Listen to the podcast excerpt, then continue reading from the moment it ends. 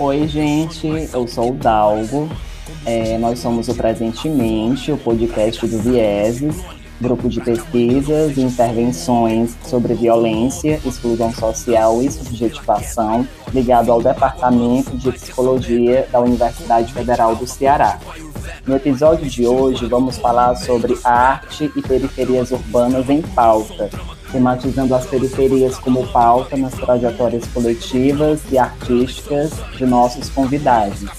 Algumas considerações sobre arte e política em pauta e sobre resistências em rede em tempos de pandemia. Para conversar com a gente, trouxemos três convidados, começando com Thales Azigon. Quem é você presentemente? Olá, gente. Eu sou Thales Azigon, poeta, editor, mediador de leituras. Presentemente, eu sou uma pessoa que está trabalhando muito e esperando que as coisas aconteçam. Massa, Thales. É, madame, quem é você presentemente? Salve, gente. Olá. Sou Madame e sou rapper MC da cidade. Presencialmente eu me construo através dos meus versos é isso. Presencialmente somos isso, somos a poesia. Massa, madame. É, Laís Outalha, quem é você presentemente?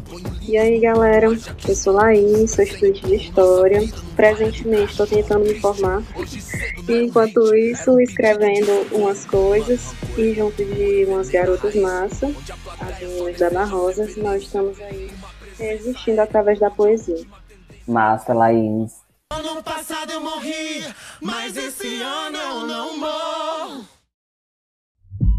É, então a gente vai para o bloco 1, que está intitulado Periferias Urbanas como pauta nas, trajetórias coletivas e artísticas.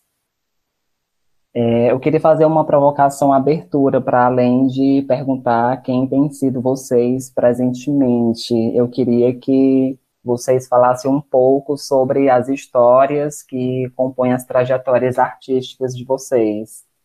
É muito difícil assim falar quando eu comecei a fazer o que eu faço hoje, porque a minha vida ela tá dentro de uma família que, de um certo modo, a gente sempre trabalhou com arte, cultura e entretenimento. A minha avó tinha um bar, e nesse bar eu conheci o mundo, e foi o lugar onde eu me digamos, me formei, me alfabetizei, aprendi muitas coisas sobre a vida. Mas acho que, é, para tentar resumir um pouco desse percurso, é, eu me auto-formei, né? A partir dessa curiosidade, dessa vontade de trabalhar com arte, de fazer arte. E essa formação, ela passa com toda certeza pelas bibliotecas das escolas públicas em que eu estudei, passa pelo Templo da Poesia, um coletivo de poetas daqui, inicialmente de Fortaleza, hoje que está no Maranguape, e passa pela editora Substância, editora que eu fundei com mais dois amigos há sete anos atrás, e com toda certeza pelo movimento de saraus e de bibliotecas comunitárias. Assim, resumindo muito rapidamente, assim, dando um giro de 360 graus, são os percursos pelos quais eu caminhei. Eu, nessa trajetória, né, comecei muito movida por essa curiosidade, parecida com essa curiosidade que Thales fala. Eu não sei bem quando eu comecei é, a escrever, mas sempre foi muito presente, assim, desde a minha infância, a, escrita e a leitura. A leitura já chegou já na, com a alfabetização mais aplicada, né? Não comecei a ler tão cedo, mas a escrita sempre foi muito cedo em mim, cedo em mim. E o rap Agora, falando do rap também, é, foi uma vivência sempre muito presente na minha família, na minha rua, e a trajetória está diretamente ligada também com os movimentos de sarau, é, falando do rap principalmente, que foi através do, rap, do dos movimentos de sarau que eu consegui, consegui e ainda consigo me consolidar melhor com os versos, com o rap, e é isso, tem tudo a ver com a trajetória da leitura também, que já teve sempre presente da leitura e da escrita? Eu estava pensando aqui em qual história contar, o que eu escolheria para colocar como origem. E não sei bem o que colocar como origem, né? Mas vem muito da curiosidade. Para mim surge muito da curiosidade, né? De, de entender as coisas. Aí essa curiosidade me move, né? Por isso a procura de leitura, de ler desde pequena. É, tem um, uns episódios da minha vida que são bastante interessantes, que foi o de trabalhar na feira dos livros, na Praça dos Leões, né? Enquanto eu estava por ali, eu ficava mexendo no Paradidático e por aí vai. Né? Aí tive esse acesso à leitura dessa maneira. É, e para mim, a história com a escrita, com a arte, ela vem numa parada bem intimista mesmo, né? Mais como um tipo de terapia, alguma coisa do tipo eu, eu noto que, que vocês três partem de uma curiosidade, né? E é interessante que, que isso faz uma conexão com, com o lance da escuta.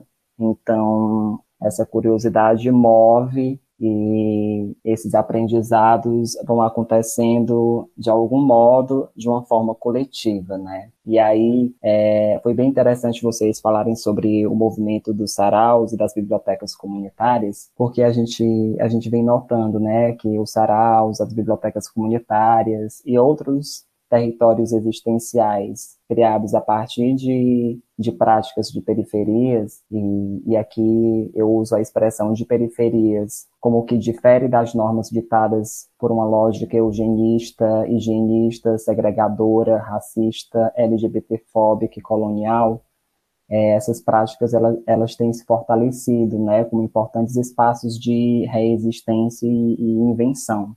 E aí me chama a atenção, e digo isso inspirado em algumas andanças que, que eu tenho feito né, entre essas territorialidades de reexistência, e aí eu me lembro é, de, de passagens pelo, pelo Lagamar, pelo Conjunto Ceará, pelo Bom Jardim e pelo, pelo próprio Curió, né? É, o fato dessas movimentações acontecerem de um modo muito conectado com com os territórios em que elas se inserem, é, estando atentas tanto às problemáticas que lhes são impostas, né, mas também às potencialidades, além de primarem por um modo de fazer que não abre mão da coletividade. E aí um exemplo disso foi o Festival Tarará, que foi realizado pela Biblioteca Livro Livre Curió, é, no ano de 2020, né, eu tive a possibilidade de, de acompanhar presencialmente.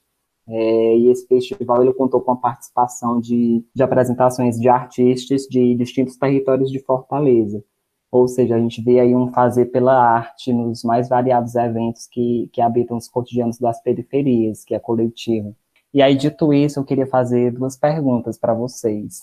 É, a primeira, como vocês vêm pautando os territórios em que moram e as periferias pelas quais vocês circulam nas ações em que estão envolvidos, é, é, ações relacionadas à biblioteca comunitária, né, é, aos coletivos e etc., e nos fazeres artísticos de vocês. A, a Madame falou aí da música, né, é, e Thales e Laís falaram da poesia. E a segunda pergunta seria: há realmente uma preponderância do coletivo nesses fazeres? Caso sim, qual o lugar da coletividade no, nos trabalhos de vocês? De que maneira o fazer em coletivo comparece nos cotidianos é, de suas criações?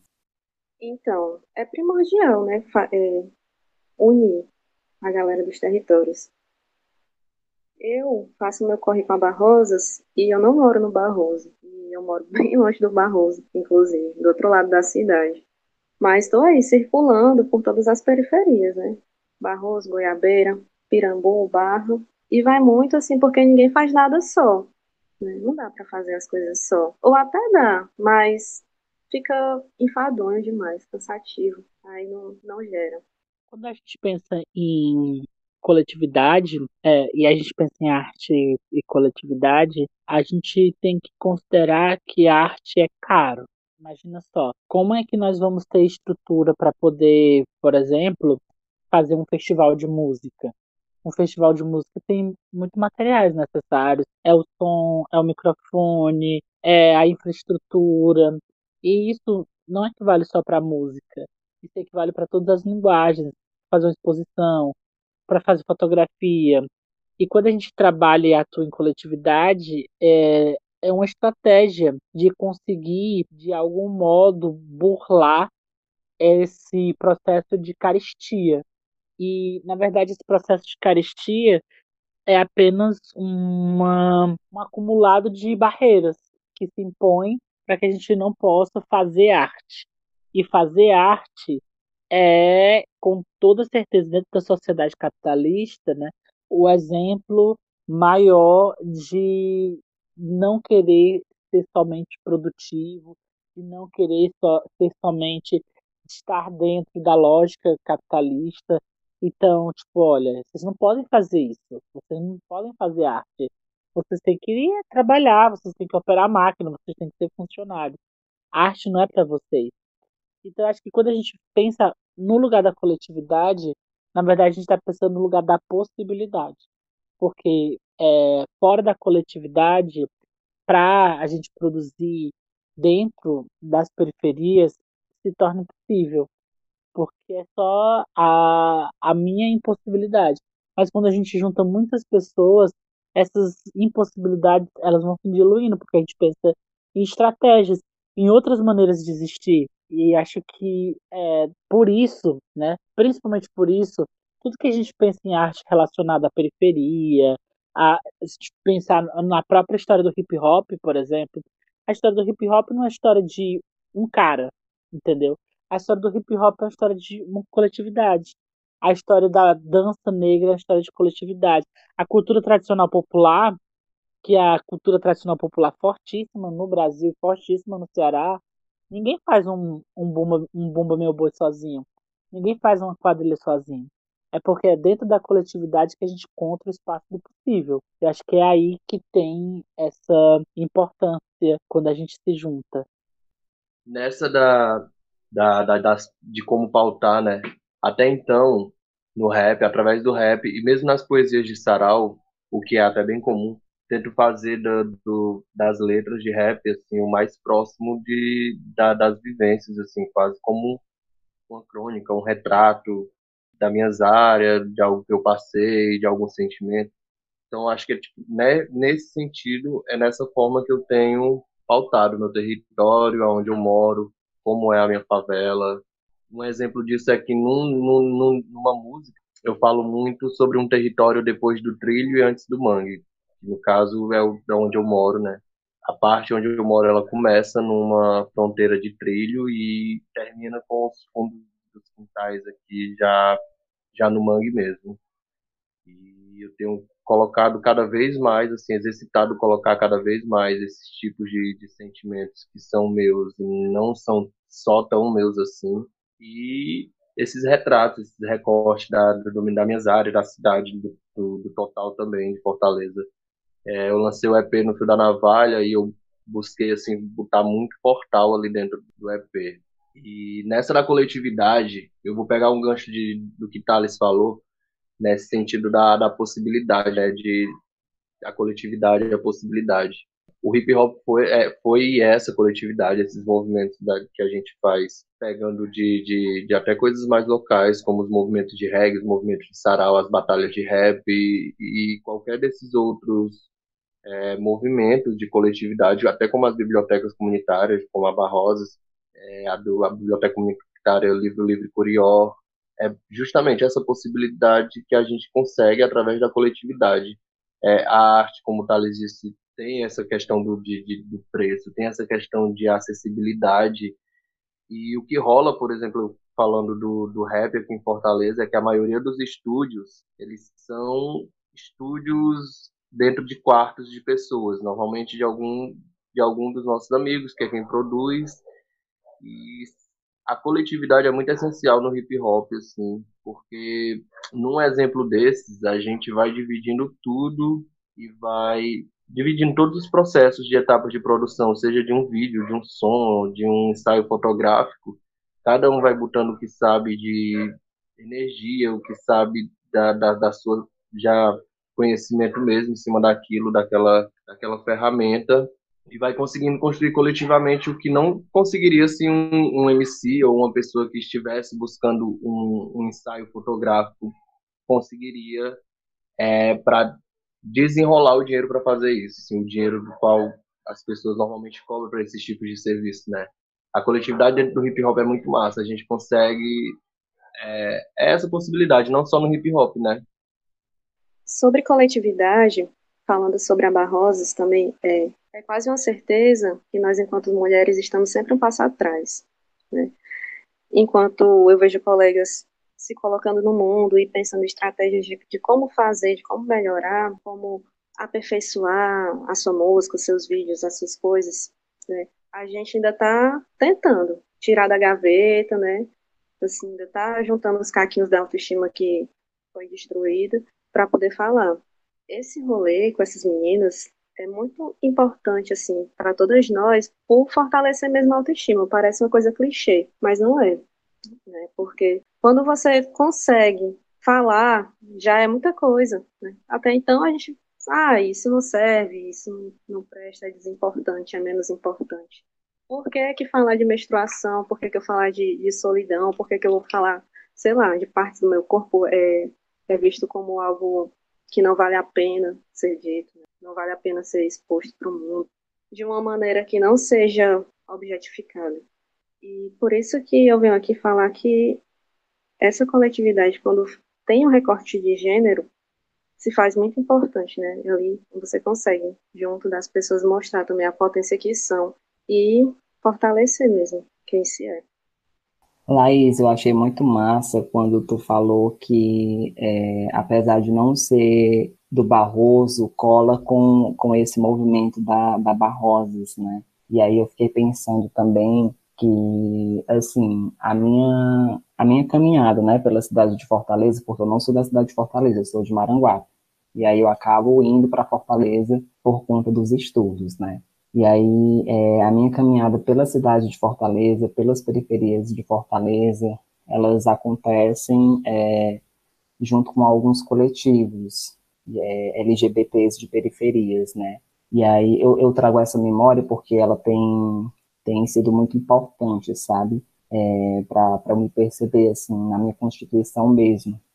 E aí eu lembro que foi caminhando com esses coletivos LGBTs de periferias que eu conheci o Thales, assim, que eu vi o Thales pela primeira vez na, na minha frente, porque é, a gente sabe que, que o nome Thales Azigon, né, ele vem movimentando a, a cena artística, né, da, da cidade de Fortaleza, e aí, assim como outros nomes também, né, mas aí é, eu já tinha ouvido falar várias vezes de Thales Azigon, mas não tinha visto pessoalmente Thales Asylum ainda, né? E aí, esse primeiro contato, ele acontece não no Curió, ele acontece no, no Conjunto Ceará, acontece no polo de lazer do, do Conjunto Ceará, né?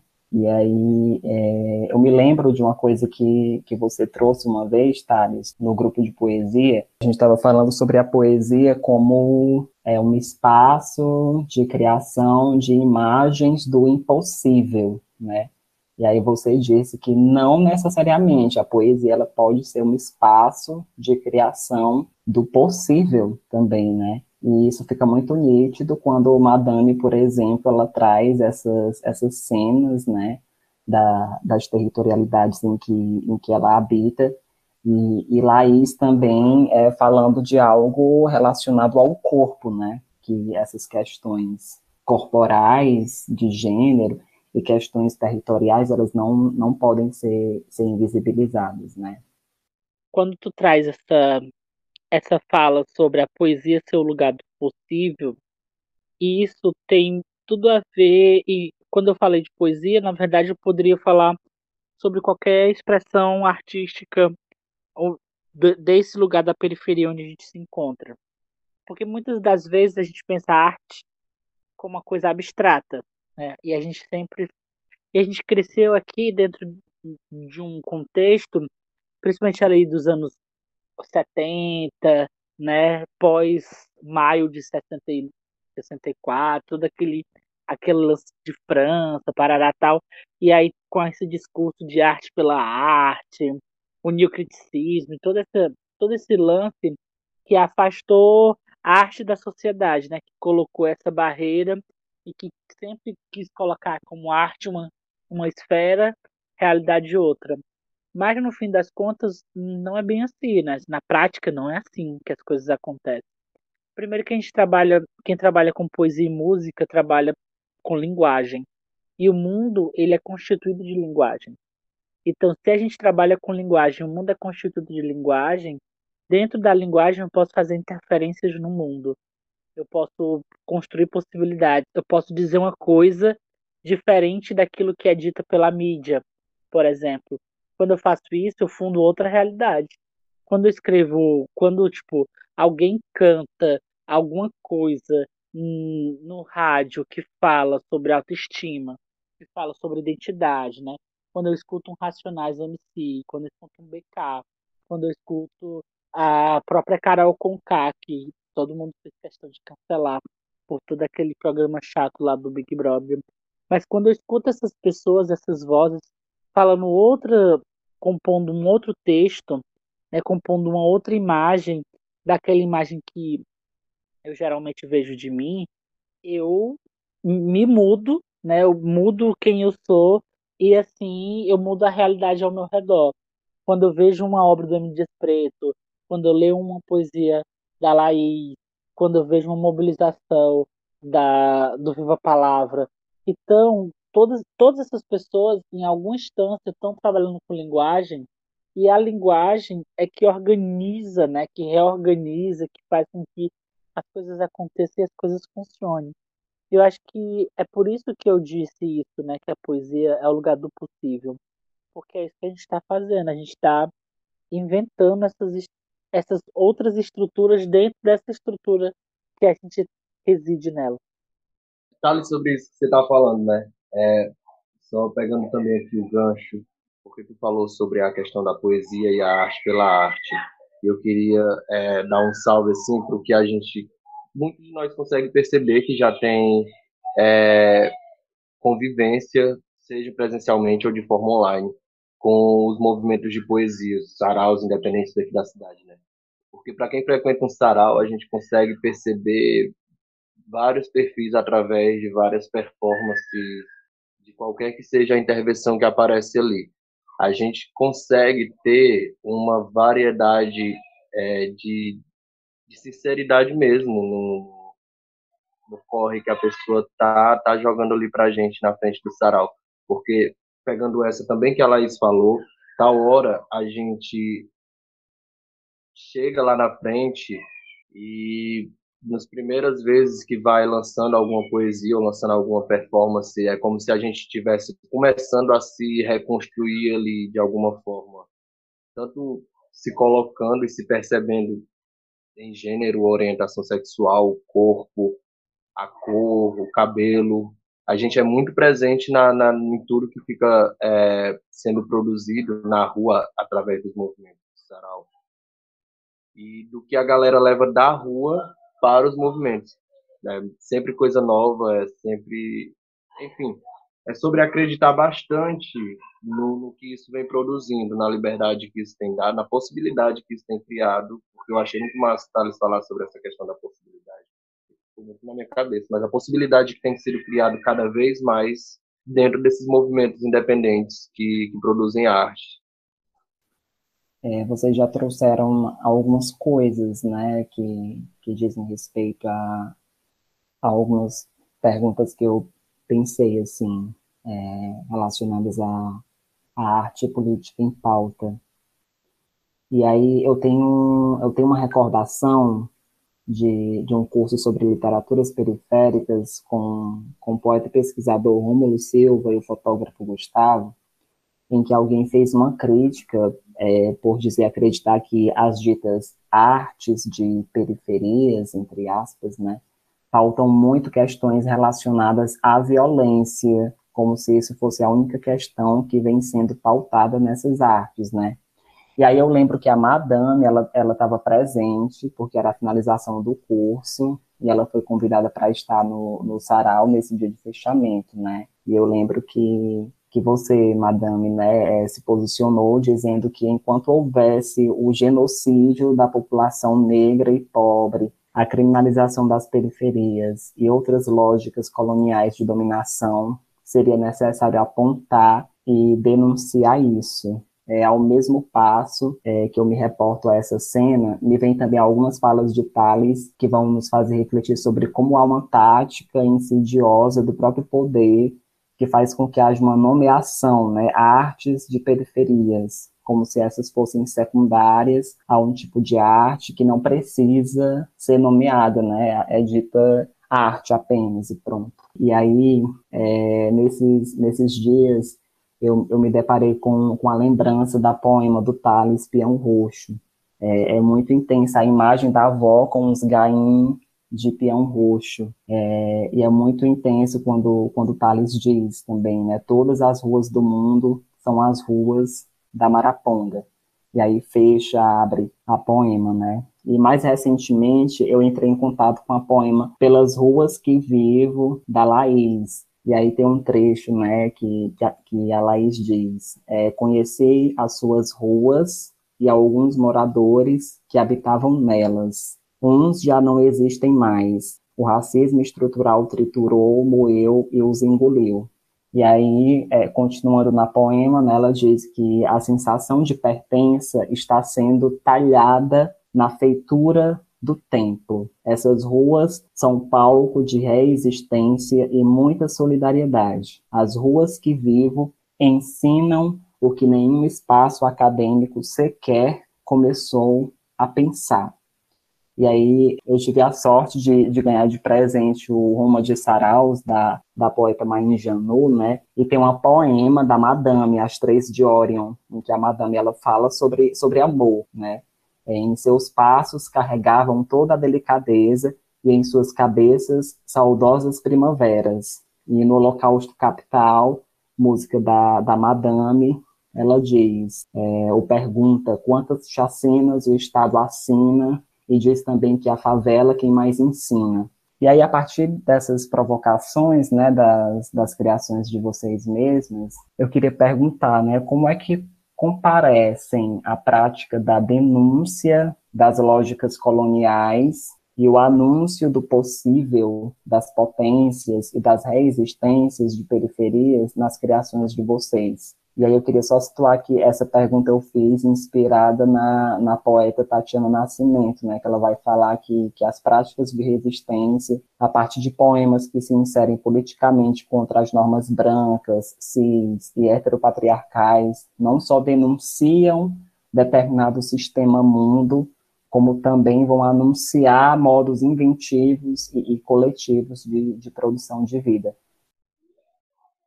É justamente nessa sabe? Da gente estar tá, é, levando nós, nossas vidas e o que a gente está construindo para o saraus ou para uma batalha de rap, que a gente vê muita muita sinceridade de nós ali.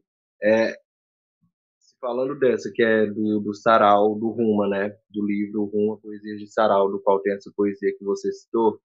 É, nesse livro em especial, saiu muita poesia é, romântica. E a gente até comentou sobre, sobre essas questões no tempo que a gente estava recente, assim que a gente pegou o livro.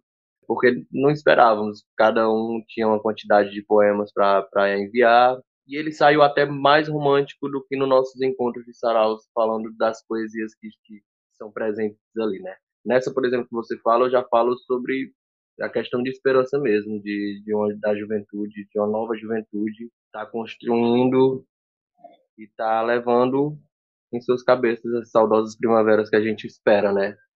Que a gente sempre espera, antes mesmo de uma geração deixar, já espera é, algo da outra, né? É, nesse dia que aconteceu, se eu não me engano, foi na Caixa Cultural, eu percebi no comentário do colega que era mais por uma questão de, de, de, de assombro. A gente tinha levado também um. Era uma poesia da, da, da Carolina de Jesus, se eu não me engano. Que eu acho que era as poesias de escrevivências. Que ela, num trecho, fala que nós, nós, nós decidimos não morrer. É alguma coisa assim, não é, gente? Pois é. E aí o rapaz também, sobre um dos tiros, ele ficou da Conceição Evaristo, é verdade. Poesia da Conceição Evaristo, que estava presente lá na Zine, de qual a, a oficina estava rolando, né? E aí, logo após a gente ter, ter lido, rolou esse comentário e eu até complementei de que, até então, eu não, não, não, não estou inventando uma vivência. No Holocausto Capital eu falo muito sobre a cidade. É uma, são vários cenários ali acontecendo a cada verso E até então a gente não não não está inventando vivência, nós estamos falando do que a gente vive, das mazelas que a gente tem, e às vezes a gente esquece até falar mais dos sentimentos da gente assim, nesse sentido mais romântico, do, do que porque a gente está ali para lançar os nossos. A poesia de Sarau, é, ela é muito assim, se falando do, da de métrica, dos flow dela, é muito parecido com, a, com as letras do rap, por ser essa denúncia, por carregar essa denúncia tão forte. E eu acredito demais, é dessa forma que a gente consegue ter espaço para falar sobre as nossas vidas, para denunciar mesmo sobre as mazelas que a gente é obrigado a passar todos os dias e a gente vem da favela, a gente faz essa poesia de favela e é através disso que a gente consegue espaço para fazer esses tipos de denúncia, para a gente conseguir mostrar, para a gente conseguir impor o nosso espaço, a nossa vivência.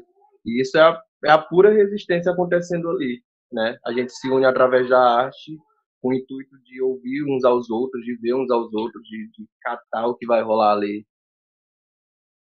Justamente como Madame fala, é, também vejo muito nessa perspectiva de falar sobre o que a gente vive, né? A gente não está inventando muita, muita coisa assim. Tal hora, há, a necessidade de inventar, de sonhar também com o que a gente deseja, né? No, no mundo ideal. Porque, assim, como diz Racionais, sonhar é o que, o que nos mantém vivo. A gente também precisa sonhar com outras formas de viver, né? outras formas, outras dinâmicas de vida. E sobre esse escrito que eu fiz há um tempo atrás, é muito do que a gente vê, né? Tal hora a gente está aqui e não sabe se a morte vai encontrar a gente na próxima rua. Então, tentando lembrar também de quem já foi, né? Também a caminhada de muitos de nós, ela também representa aí um salve, assim, a também quem já quem foi antes, que não era para ter ido que não estava no seu tempo, mas que acabou partindo antes do momento.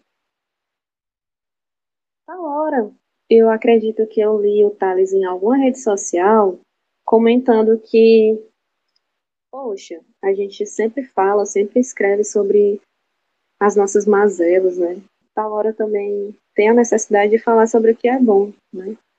Sobre o amor também. Falar sobre amor também é uma atitude revolucionária, né? Porque enquanto querem ódio, a gente está tendo nas nossas relações, nas, nossas vivências, é, outra forma de vida que não é essa que querem para nós, né? Seja de amizade, seja de se colocar enquanto um sujeito que não é padrão, enquanto a pessoa que não ama fora do padrão. Mas eu acho, viu, Laís, que isso acontece porque quando a gente também pensa em arte da periferia, esse é um recorte que é um recorte que vai passar também pela academia, né? vai passar pela faculdade, pela academia como em si, e vai passar pela mídia. O que acontece? Se passa pela academia e se passa pela mídia, a academia e a mídia decidem o que é arte da periferia. E aí entra dentro desse, dessa discussão de sobre qual, sobre o que essa arte fala. Né? Não é sobre o que essa arte fala, é sobre o que nós aceitamos, nós, mídia e academia, que essa arte fale. E aí, essas instituições acabam consagrando determinados discursos que não é culpa dessas pessoas que estão proferindo esses discursos, por exemplo. Ah, por que, que na música só tem esse grito que fala sobre violência, sobre coisas e tal? E aí é, a gente passa a acreditar que todas as pessoas que fazem é, música dentro da periferia vão falar sobre violência. Não estou aqui tem, diminuindo a importância que se fale disso. Mas se for parar para pensar que tem uma tia que ela está pintando flores em telha. E a gente chama isso de artesanato para a gente desvalorizar esse fazer dela, que é pintar flores. Ela não está falando sobre violência, entendeu? Ela só quer pintar flores no, na telha.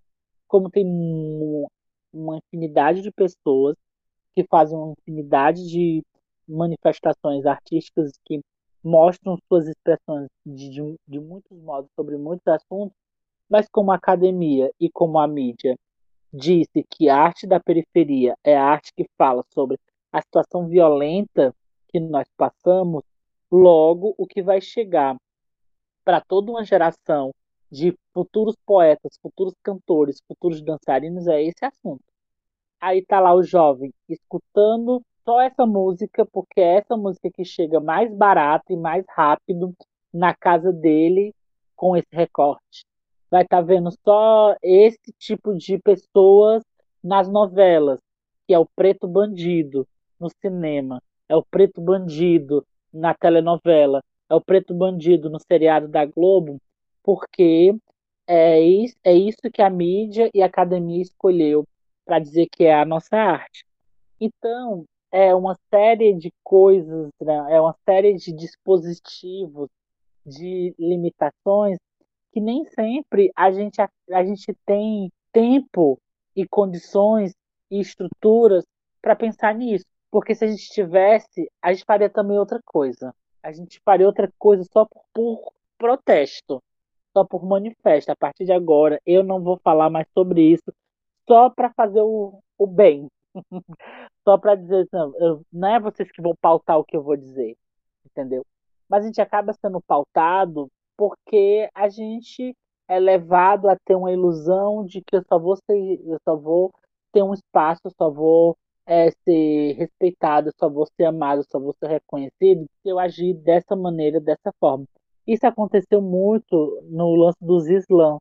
Quando os slams chegaram aqui em Fortaleza, o formato não colou. Era muito difícil colar um slam em Fortaleza. Tipo assim, as pessoas não estavam afim por máximo que a gente entenda que a estrutura do slam, a disputa, seja um outro tipo de disputa, mas aqui não rolava, a gente não estava afim de fazer esse tipo de coisa, entendeu? E eu sentia que tinha uma parcela da galera que era impelida a pegar o formato, a participar disso, porque era isso que era o que estava sendo pautado como arte da periferia. Ou era você era slammer, tinha um vídeo famosinho na internet, ia concorrer ao Slam BR, e aí teria chance de se projetar como artista da periferia, ou você ia escrever sobre uma outra coisa que ninguém ia disputar. Então, diante disso, o que, que eu vou escolher? Eu vou escolher ser slammer? É óbvio. Eu não sou besta, não sou otário. Né? Eu quero ser escutado de alguma maneira. Eu quero participar da cena. Eu quero estar nos lugares de alguma maneira. E involuntariamente a gente acaba fazendo coisas que a gente não quer fazer. Isso é muito doido, é muito ruim, porque a gente vai perdendo de todos os lados, porque a gente acaba colocando em contradição e em provocação uma linguagem artística periférica, que é do Islã, e que toda, toda coisa maravilhosa que representa isso, que representa o Islã, que representa todos os tipos de arte, que tem uma disputa no meio, desde os cantadores, as batalhas de hip hop, a, as, as batalhas de coco, de, de, de então, tudo, tudo que tem disputa no meio, a gente vai acabar colocando em, em provocação, em contradição, mas é, por que, que só com a disputa é que a gente se pode ser se colocado em destaque? Então, até isso é complexo para gente, para quem produz arte na periferia porque a gente está sendo bombardeado de todas as maneiras. Ou você é apagado totalmente e não participa de nada, ou você acaba comprando um formato que, por máximo que a gente entenda que esse formato é contestador, ele é uma outra coisa, ele é uma outra possibilidade, ele acaba também sendo cooptado, ele acaba também sendo colonizado, né, para usar uma palavra bem drástica. Mas é isso que acontece. Thales, isso é bem verdade. É interessante demais para tocar nessa. Quando a gente começou o Islã da Ocupa, né? Eu fui uma das pessoas que, que iniciou a articulação, o primeiro encontro, é, quem ajudou né, a articular. Foi muito perceptível para mim de cara essa, porque pediram que eu entrasse em contato, tipo, é, surgiu a ideia de ah, vamos criar um Islã. E essa ideia do Islã da Ocupa surgiu dentro da, do sarau da ocupação, né? Foi Moisés e o Felipe Ricardo que estavam conversando essa para é, jogar a ideia para mim, para o Baticum. No final, assim, é, eu acabei ainda chegando a entrar em contato, né, através do e-mail com a galera do Islam BR para fazer toda essa questão de organizar o Islã num parâmetro de Islã dentro das redes de do Brasil. É, depois disso, a gente começou a, a criar, tipo, conversar sobre o que é ser Islã e trocar essas informações, mas realmente, assim, houve uma resistência que primeiro conversa assim, a gente começou a fazer o Islã e mesmo é, para além do Islã da Ocupa, a gente percebia que as pessoas que saíam dos movimentos de sarau daqui de Fortaleza e que iam para os movimentos de Islã daqui de Fortaleza, elas não compravam assim a início a métrica, digamos assim, entre aspas, a métrica que, que as poesias de Islã oferecem. Eram as poesias de sarau ali que a galera tinha e, e, e fazia, elas não colocavam dentro dos parâmetros. Às vezes a gente fazia as competições e não se importava se a poesia passasse de três minutos. Muitas das coisas não foram adotadas aqui porque a galera tinha muita ideia desse, da, ainda tinha muito essa presença da cultura de saraus aqui, né, ser mais forte do que todo é, esse, esses parâmetros, as regras dos islãs que tem que seguir e tal e tal. Passou muito tempo a gente no movimento ainda do Islã da Ocupa, mas foi bem isso mesmo. Eu percebi isso para além do Islã da Ocupa, também dentro do Islã da Gentil, que já acontecia há um tempo, mas quando chegou até alguns encontros, há uns dois anos atrás, assim, esporádico, e que iam as pessoas de Sarau, era bem isso que eu observava, Thales. Às vezes eu fico me perguntando, né? Tá, a galera da academia vai sempre taxar, sempre colocar a gente da periferia em caixinhas. Sempre. E eu acredito que cabe a nós também não se colocar, né? Embora que eles tentem, a gente não, não se colocar. E é claro que isso vai. É, que vão vir certas retaliações, né? Por exemplo, de não entrar em algum espaço, alguma coisa do tipo. Mas eu fico pensando assim, a que custo também entrar nesses, nesses espaços, sabe? É, partilho aqui um acontecimento que aconteceu recentemente, recentemente com a Barroso a gente está fazendo um financiamento coletivo para lançar a nossa coletânea. E aí surgiu um convite de uma rede da emissora de TV para a gente fazer uma entrevista. Só que aí, a primeiro momento, ficamos felizes, né? Que vão passar na TV. Só que aí, quando a gente foi ver, né, como é que seria feita essa entrevista, né? Quem estaria nos entrevistando? Como é que seria essa maneira? E não foi muito interessante. No final das contas, a gente preferiu deixar para lá, que não, que não fosse transmitido, porque a maneira como nos foi colocado não foi, não foi interessante para a gente, né? Então, a gente é, simplesmente decidiu que não, não valia a pena. A que custo a gente vai passar, passar no, no jornal? No caso da Barrosas, é, a gente tem essa coletiva que tem pessoas que já estão no corre, que já estão é pensando é, outras possibilidades, outros contextos, se posicionando, né? Que tem essa questão também de, de ajudar a fortalecer a biblioteca comunitária como vocês fortalecem, mas existe um, um campo de pessoas que não tem isso ainda, né? Que não, não conseguiram, ainda não tiveram a chance de estar dentro desse processo de pensamento e tal, de, de poder dizer não, né? Tipo assim, eu vou dizer não para essa TV aqui, tem gente que apenas está tão inserido dentro do campo das, é, das limitações, onde ela foi colocada, que para ela é quase como se fosse a salvação, né? Tipo, meu Deus, uma TV quer falar comigo, logo comigo. E isso é muito opressivo para a gente. Sim, é demais, né? E aí, pois é, são as problemáticas né, de trabalhar em coletivo e também de ter uma gama de pessoas com pensamentos diferentes, com corpos diferentes. Trabalhar em coletivo às vezes não é muito fácil, mas a gente dialoga, sabe, sobre isso. E também fortalecendo, né, que ainda está se soltando, que ainda está se, se, mostrando, começando a desengavetar seus textos, e se ver como uma pessoa que faz arte. É muito verdade o quão são sedutoras essas propostas para a gente, né? Que, que a gente está buscando assim uma visibilidade assim para conseguir um pouco mais de caminho nesses corres coletivos, como são sedutoras essas, essas, propostas, porque isso acontece muito comigo assim, tanto é, andando nos coletivos de poesia quanto no rap.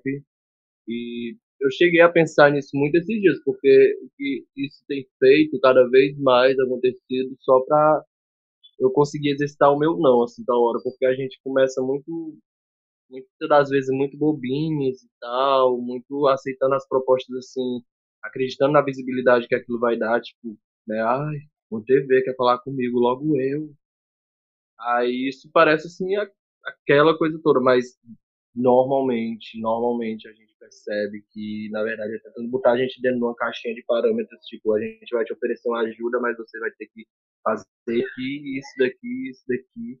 O que acontece muitas das vezes é que quando chega no final, ou no local lá, você já não está nem apresentando, mostrando ali o que você queria mostrar, mas de alguma forma, sem você perceber, ou até quando a gente percebe mesmo, a proposta passou assim por cima do coletivo, da nossa ideia, né? Passou por cima da, da ideia de ajuda e tipo, não, você obedecendo dá certo. É o que acontece muitas vezes com alguns dos saraus da Secult, tipo, a gente tem que reformular de uma forma para caber num parâmetro que você vai ver quando ele for aprovado já não é nem a sua ideia lá inicial proposta, já é uma ideia inicial sua misturado com as condições da Secult. Eu fiquei pensando muito a respeito dessas questões que vocês trouxeram, né, é, sobre ser apagado e apagada, ou acabar sendo enquadrado ou, ou enquadrada, né, e, e aí eu compreendo que, que realmente há essa, vai sendo criada essa necessidade de, de uma disputa pela imagem, né, e aí eu fico, eu fico pensando no modo como é, determinados modos de enquadramento vão, vão capturar é, algumas coisas que vão ser ditas e anunciadas, né? E aí eu tô falando isso é, partindo de uma lembrança muito paia mesmo, que eu, eu tenho de, um, de uma experiência dentro da, da universidade, né?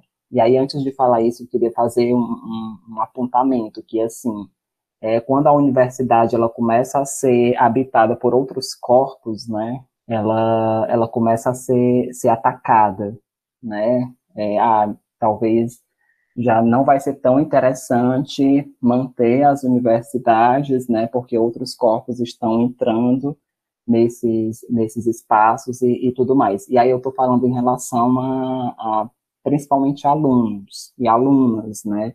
É, que a gente que a gente vê, vai criando contatos e vai se reconhecendo nesse espaço que todo dia faz questão de dizer que lá não é lugar para a gente, sabe? A universidade faz questão de, de colocar isso sempre na, na nossa cara. E aí eu me lembro de uma situação muito triste é, de um professor de psicologia que ele estava dando a aula dele, né? E aí é, alguém do CA pediu um momento para falar sobre um evento que ia ter na universidade e esse evento estava convidando o Jardson Remido, né, que se intitula Poeta, Poeta Marginal. E aí o professor ficou lá escutando tudo, né, e aí quando a galera é, passou o recado, ele, ele falou isso, né, é, e isso a gente escutando dentro da universidade, né, ele, ele, ele perguntou assim, mas o que seria um poeta? Isso as pessoas que anunciaram o evento já haviam saído, né? O que seria, o que seria um poeta marginal? Ah, o cara chega para você, lança um verso e depois te assalta. Ou seja, é muito grave, né? Esse, esse, esse tipo de enquadramento que esses, esses discursos normativos, né? Tanto dessa, dessa academia que existe, né, é, quanto da, da própria mídia. E aí eu tô, tô trazendo mais para compor com vocês, né. A gente passa por essa experiência de buscar fazer nomeações, né, sem fixar, como diz é, é, o Romulo Silva, né, e aí essa, essas normativas, né, elas vão capturar do modo que elas querem, né, eu vou contextualizar um pouquinho sobre o bloco 3, que, que é sobre resistências em rede em, em tempos de, de pandemia, né? A gente sabe que, que a pandemia ela escancarou e maximizou é, de modo significativo as desigualdades, né? E nesse contexto a gente viu tanto essa desigualdade já existente, né, que passa a ser maximizada, e a própria Covid-19 chegando com mais força nas periferias, como também uma rede de, de solidariedade de moradores das periferias se formando para ajudar e fortalecer uns aos outros, né, uns às outras. É, e aí eu estou dizendo isso, mas isso também não pode ser colocado como, como uma romantização, né, é, pois fica nítido como as condições de, de precarização da vida, elas estão aí para atuar contra é, determinadas vidas, né, contra vidas que são mais vulnerabilizadas nesse, nesse processo. E aí a gente não pode é, esquecer que isso não passou batido em relação aos e às artistas, né? Que tiveram seus cotidianos pautados no encontro e na coletivização das práticas, como a gente está tá anunciando aqui, afetados, né? E aí eu queria perguntar para vocês, de que modo a pandemia reverberou é, em seus cotidianos coletivos e artísticos, né? São três perguntas que eu vou fazer é, em bloco e aí eu posso lembrar vocês, né? É, então a primeira seria de que modo a pandemia ela reverberou em seus cotidianos coletivos e artísticos, como vocês têm habitado e disputado essas territorialidades virtuais, né? E também que redes têm sido criadas é, nesse, nesse contexto de, de pandemia? Amigo, é muito difícil falar da pandemia, porque eu sinceramente acho que quando começou tudo, né, a gente teve uma série de pessoas, principalmente de filósofos, de pensadores, pensadores, né, o Zizek, é, acho que até o, o, o Harari, enfim, um monte de gente foi soltando texto, soltando texto, que a pandemia, eu vejo isso, vejo aquilo, vejo aquilo outro. Mas assim, pra gente que tá na ponta da ponta, nem eu, nem, nem eu tenho o meu privilégio e tenho ainda a sorte de nem estar nessa ponta da ponta, mas eu convivo com pessoas que estão em situação muito pior do que a minha. E assim, para essas pessoas, a única coisa que significa esse vírus ou esse momento, esse contexto, é a morte, né? É a impossibilidade, é, tipo, é, é mais uma morte, na verdade, é mais uma coisa. E, infelizmente, essas pessoas não são pessoas que estão com esperança de que venha alguma coisa positiva para elas. A gente sempre espera que venha alguma coisa negativa para a gente a gente nunca está esperando uma melhora significativa da vida. A gente nunca está. Porque a gente está vivendo ciclos de milênios. Tá... Só aqui no Brasil são cinco séculos de, de coisas ruins que vão acontecendo.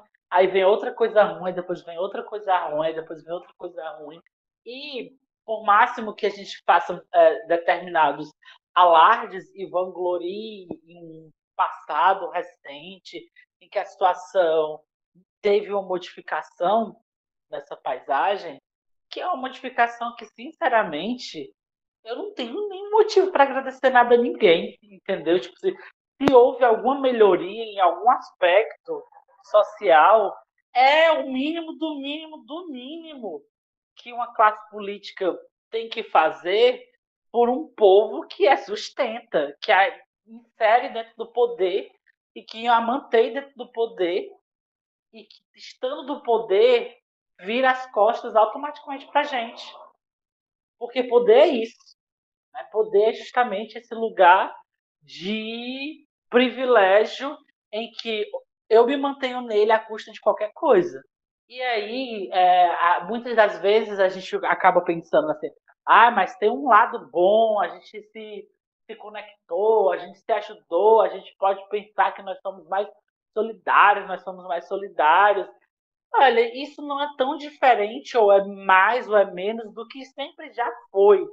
E sempre houve entre as pessoas das periferias uma empatia mínima, que é a que ainda mantém um certo possibilidade de vida pra gente, né? Tipo, é a tia que bate na porta da nossa casa e fala assim, ô dona Ritinha, lá em casa não tem nada. Aí a mãe vai lá e pega uma comida e dá, ou assim, combina com as outras amigas e ajuda, e é ajudada, porque a minha mãe foi muito ajudada durante a vida em situações que a gente passou de extrema precariedade, que a gente assim, só não passou assim aquela fome bruta, que a gente passou fome.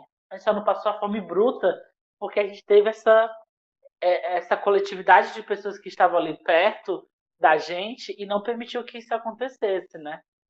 E a gente acaba tentando fazer isso com as, com as pessoas que a gente conhece, né? Com as nossas amigas, nossos amigos artistas, tentando mobilizar e tal. Mas eu acho que tem um, um certa romantização quando a gente toca nesse assunto, assim, que parece que a Nossa Senhora, é, a Madre Teresa de Calcutá, despertou no coração de todas as pessoas por causa da pandemia e elas estão, né, sacrificando-se pelo bem da coletividade. E acho que não é por aí não, não é muito bem assim não. Inclusive todos esses todos esses gestos que nós fazemos, assim, qualquer gesto que você faça, que eu faça, que qualquer um de nós que conseguir um pouquinho mais de acesso e a gente faça dentro disso de é, mobilizar para colaborar com as pessoas que estão ainda numa situação pior do que a nossa, não é nenhum motivo da gente estar tá se vangloriando porque a gente está fazendo, não. Entendeu? Como também eu faço questão de sempre dizer para qualquer pessoa que doa qualquer coisa para a biblioteca: olha, você não está fazendo nenhuma caridade. Esse é um processo de justiça social, entendeu? Quando você faz alguma coisa nesse sentido de mobilizar essas ditas redes, né? Que eu acho horrível essa palavra, porque a gente não é rede coisa nenhuma, né? A gente não tem essa capacidade de, de porque parece que a gente está conseguindo formar uma espécie de outro poder, estamos criando conexões entre nós. Essas conexões não existem, elas são impossíveis de se estabelecer, porque a gente não tem o tempo. A gente, o maior roubo que fizeram nosso, né? Que é o roubo que é o mais significativo, é o roubo do nosso tempo. A gente é tão saqueado dentro do nosso tempo que a gente não consegue criar nenhuma outra estrutura que seja tão abrangente, que seja grande, que pareça uma rede. Não tem como, a gente não tem essa condição. A gente não, não, não vai conseguir, provavelmente nunca, né? Enquanto existir capitalismo, enquanto existir essa democracia, né? Essa coisa aí que as pessoas chamam de democracia. Então, eu acho que, na verdade, todos esses gestos que rolaram e rolam aqui durante esse período do, do vírus, eles são apenas esses gestos que são ecos de que, do que já acontece, entendeu? Do, dessa ajuda mútua, né? Tem um poema do Reginaldo Figueiredo que ele diz: ajudar-se mutuamente não é coisa do passado e nem é moda do presente. É energia de todo sempre. E que é um que ele, o nome desse poema inclusive chama economia solidária, porque dentro do tempo da poesia a gente faz fazia esse essa, esse corre da economia solidária, né, de falar sobre economia solidária. E a economia solidária dentro da periferia, ela sempre aconteceu na prática, porque é o único jeito de viver dentro de, uma, de, de situações, né, como a gente vive. Mas mesmo assim, não resolve o nosso problema. Porque o nosso problema é muito grande, entende? O que a gente consegue fazendo é apagar pequenos incêndios. Né? E eu acho que quando a gente se reúne como artistas e tenta chamar atenção e tenta pedir para que a galera olhe para a gente e colabore com determinados corres, a gente está apagando pequenos incêndios. O grande fogo ainda esse não vai ser apago, não, não, não, vai apagar enquanto a gente não acabe com o poder. E é, é, é uma coisa que parece utópica, né? Tipo, nossa, acabar com o poder, será que isso é possível? Nossa, isso é impossível. Não vamos falar nisso. Vamos fazer outras coisas. Vamos fazer o que é possível, né? O que é possível a gente já faz há muito tempo, né? O que é possível a gente já faz há muito tempo. Enquanto a gente não se debruçar sobre fazer o impossível, a gente vai ter sempre fotografias que são com qualidades diferentes, mas de um mesmo cenário. Thales, eu concordo totalmente com você. Totalmente, totalmente. É muito difícil para a gente falar sobre essa questão da, da pandemia. É, e se falando em como reverbera no, no cotidiano assim, de comunidades inteiras.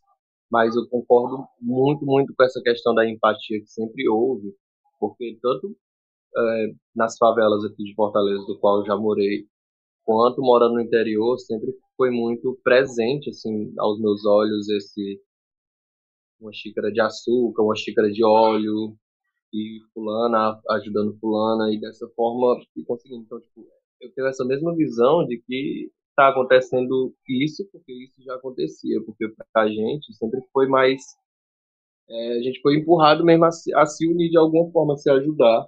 A gente já entende as nossas vidas tão difíceis assim, já vem de vivências tão difíceis e busca ajudar o mínimo assim nesses momentos. A, a pandemia, falando do, do cotidiano assim, de um coletivo maior, eu vejo dessa forma, reverberou. A gente não tem muito o que comemorar, a gente está tentando ficar vivo, tentando sobreviver. A pandemia é mais uma possibilidade de morte dentro de todo esse quadro social que a gente vive já há, sei lá, né? E é, empurrou as pessoas, tipo, o fato de, de, de acontecer esse isolamento social, pessoas dentro de casa, foi empurrando cada vez mais para essa territorialidade virtual, né?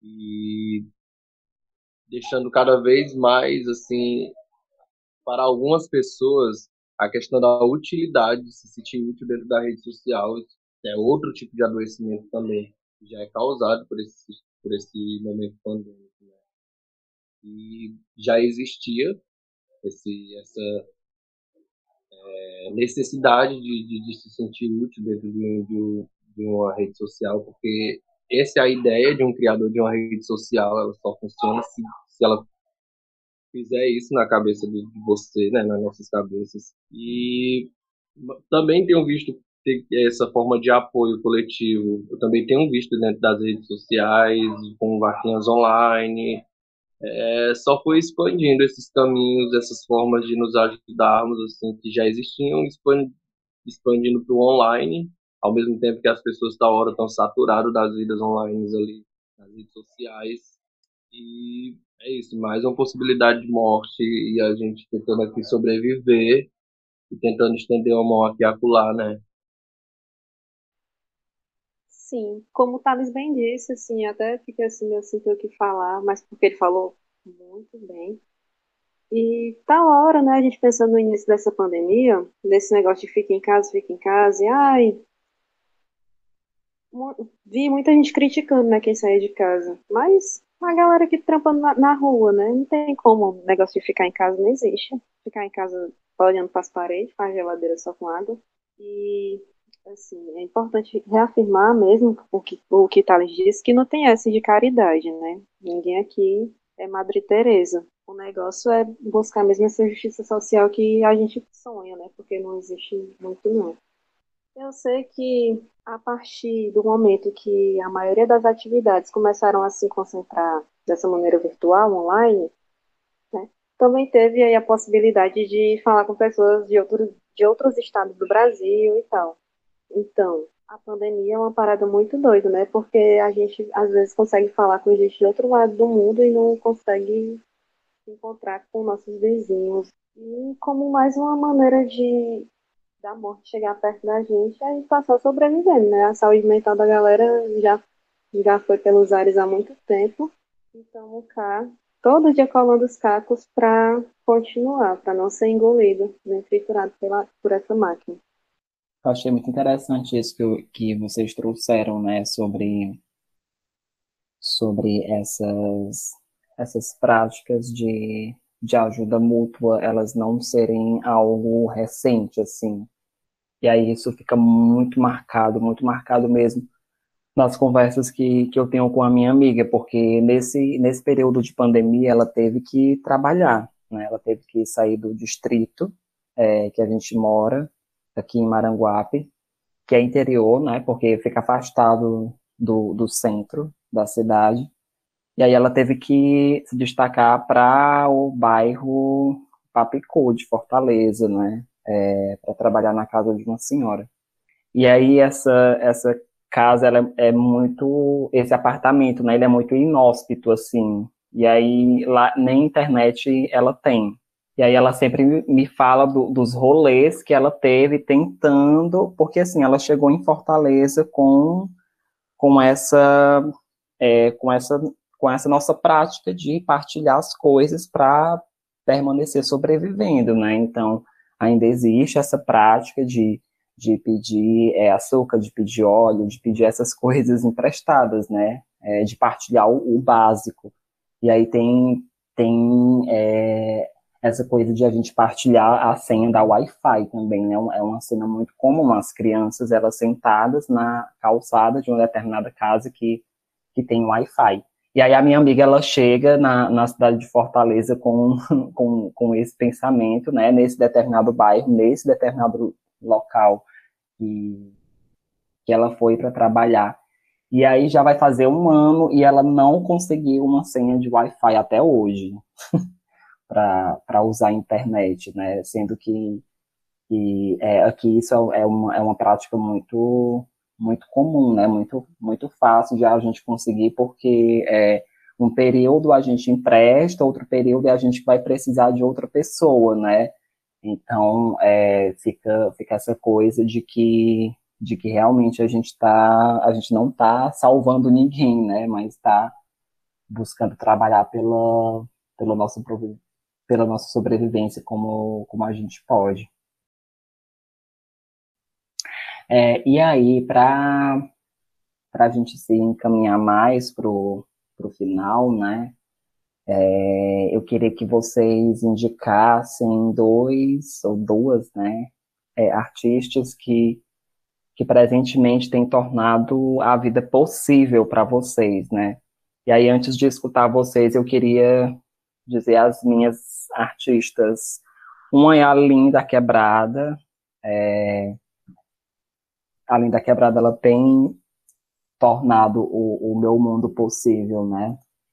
bem, bem antes da pandemia, e, e o Thales Azigon, porque, porque a escrita e, e a palavra do, do Thales Azigon é, fazem com que eu enxergue esses, esses, esses possíveis onde eu moro, né? É, porque tem muita coisa acontecendo.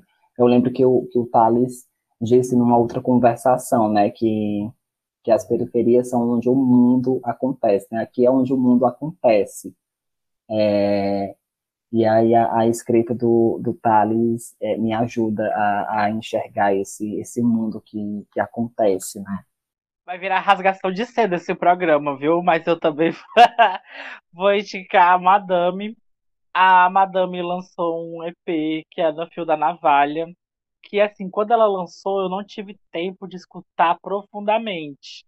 É, na época eu ainda estava escutando muito o, o EP, o álbum, na verdade, do Matheus fazendo rock, né? Aí eu passei um tempo escutando o Matheus fazendo rock. Agora, presentemente, eu escutei mais o No Fio da Navalha e eu fico, assim, com a cabeça estourando, assim, de tantas coisas, de tantas visões que ela me proporciona, de tantas é, leituras de tantos cenários que eu passo e já passei e que eu tô passando novamente quando eu escuto ela.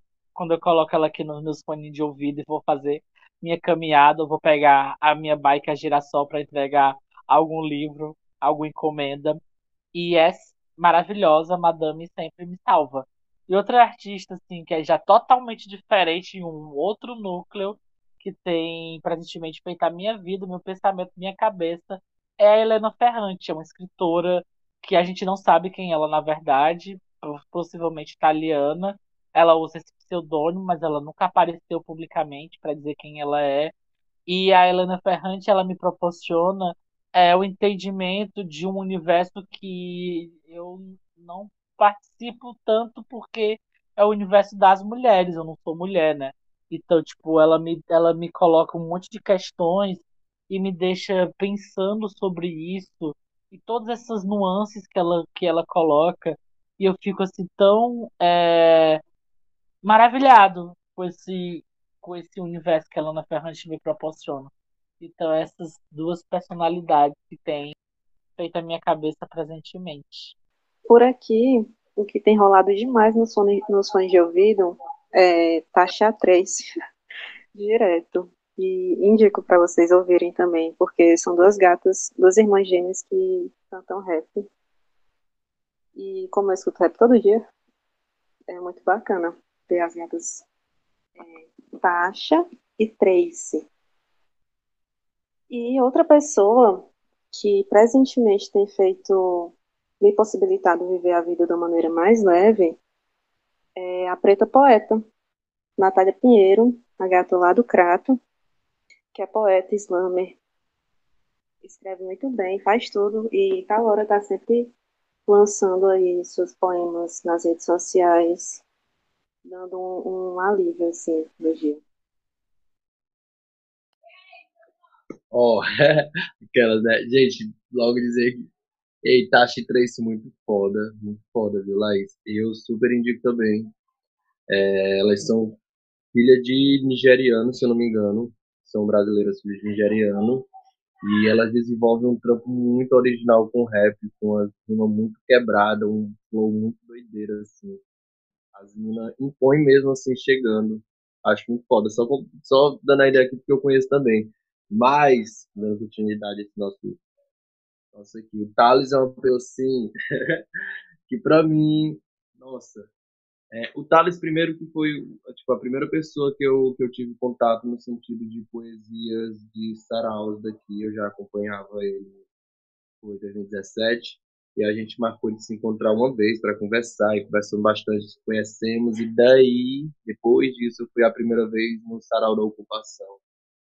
Livros do Tales, do Saraus, os versos do Saraus, eu consigo me reconhecer muito quando ele coloca coisas do tipo tira a chinela para entrar em você ou sei lá medite todas as partes que tem sabores no mesmo que ele coloca um poema como sítio ou, ou qualquer um desses poemas de revolta que também estão presentes ali a gente já chega nessa falando dessas poesias de Tales é, quando ele mistura a revolta e essa paixão ardente. E também a revolução, a gente chegou lá no, no começo falando sobre essa questão, inclusive Thales deu exemplo da, da colega que pintava as flores na telha, eu acho isso muito foda. E uma pessoa também no momento que tem me feito assim, tem me consolado, que me mimou bastante, foi a Lued Luna com o álbum dela, o recente. Eu tenho ouvido todos os dias eu tô ouvindo aquele álbum e ele tem me permitido uma sensação muito boa assim de conforto.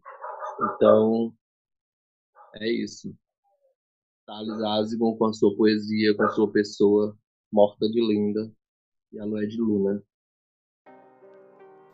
Gente, eu, eu queria agradecer demais, assim, é, por vocês terem aceitado, né, fazer, fazer esse momento e, e essas partilhas, né, de, de palavras e, e, de imagens. E aí esse esse podcast, né, ele com essa temática, ele surge muito, a gente falou tanto sobre coletividade, né? Ele surge muito de, de, uma, de uma ideia, de um sentido de coletividade mesmo, né? Porque é, revisitando as minhas memórias, pelo que eu pude passar presencialmente pela biblioteca Livro Livre Curió Biblioteca, é, Biblioteca Comunitária, né? Eu, eu, fiquei, eu fiquei interessado né, em, em, ah, por que não chamar a Madame e outras pessoas que de algum modo já comporam com a Biblioteca Comunitária para a gente colocar periferias urbanas em pauta, né? E aí eu fiquei muito feliz pelo fato de vocês terem aceitado e, e por ter essas partilhas com, com vocês. Eu queria agradecer o convite, né, do papo. Queria agradecer também Thales, Laís. Agradecer você, Douglas. O papo aqui foi muito importante, foi muito bom. É muito bom compartilhar dessas ideias. É, e são outras possibilidades que foram surgindo também. Cada vez mais a gente está inteirado nesses aplicativos de, de vídeo chamadas ou, chamadas coletivas assim.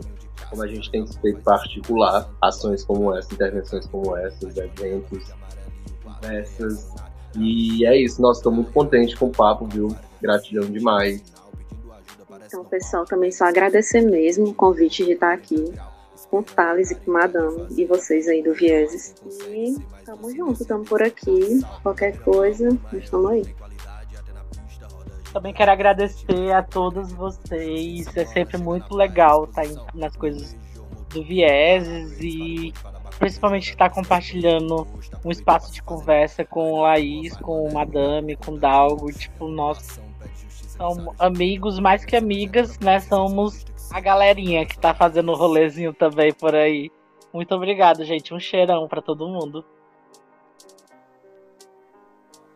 Gente, esse foi o podcast Presentemente. Qualquer sugestão, comentário que vocês tiverem a respeito desse e de outros podcasts e conversações que a gente produziu, vocês podem entrar em contato com presentemente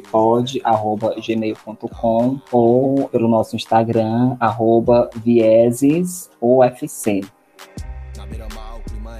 Qualidade até na pista, roda gigante, internet, mas é pra entreter turista. Nós fim de semana, chega na praia, disposição, muito mole, de um motor queima parado, eles para o bonde, para baculejo, hora do descanso, banheiro do posto, aproveita pra se fazendo, mas na rua faz mané, dá por conta de um, e a população pede justiça, cansados de ver tanta violência, mas é num programa sensacionalista que se entretém e mata sua carência.